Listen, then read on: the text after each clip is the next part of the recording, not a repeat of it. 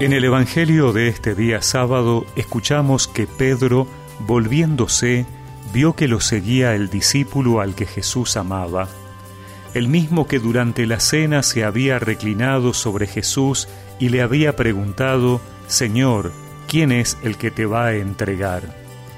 Cuando Pedro lo vio, preguntó a Jesús, Señor, ¿y qué será de éste? Jesús le respondió, si yo quiero que Él quede hasta mi venida, ¿qué te importa? Tú sígueme. Entonces se divulgó entre los hermanos el rumor de que aquel discípulo no moriría, pero Jesús no había dicho a Pedro, Él no morirá, sino, si yo quiero que Él quede hasta mi venida, ¿qué te importa? Este mismo discípulo es el que da testimonio de estas cosas y el que las ha escrito, y sabemos que su testimonio es verdadero. Jesús hizo también muchas otras cosas. Si se las relatara detalladamente, pienso que no bastaría todo el mundo para contener los libros que se escribirían.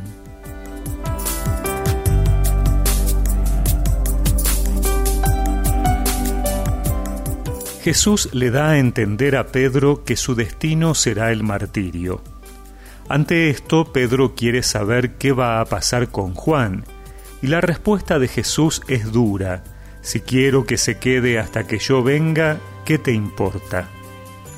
El Señor no quiere que estemos preocupados comparándonos con los demás.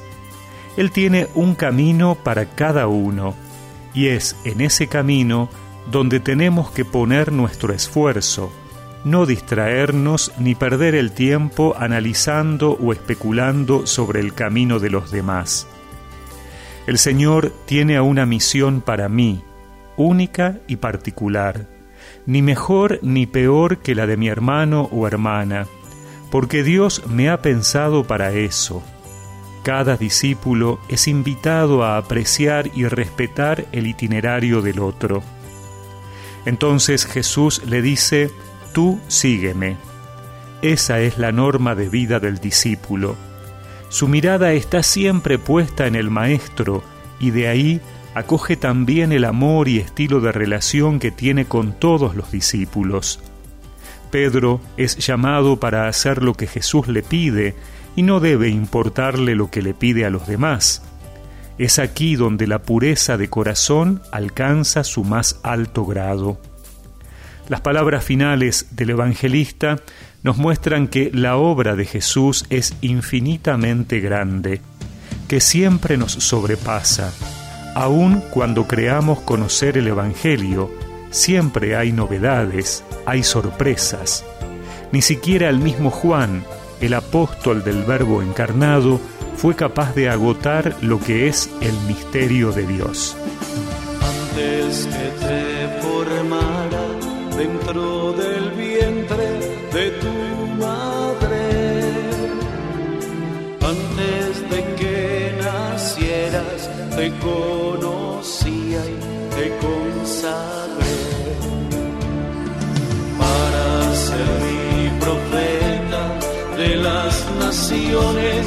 Yo te escogí, irás donde te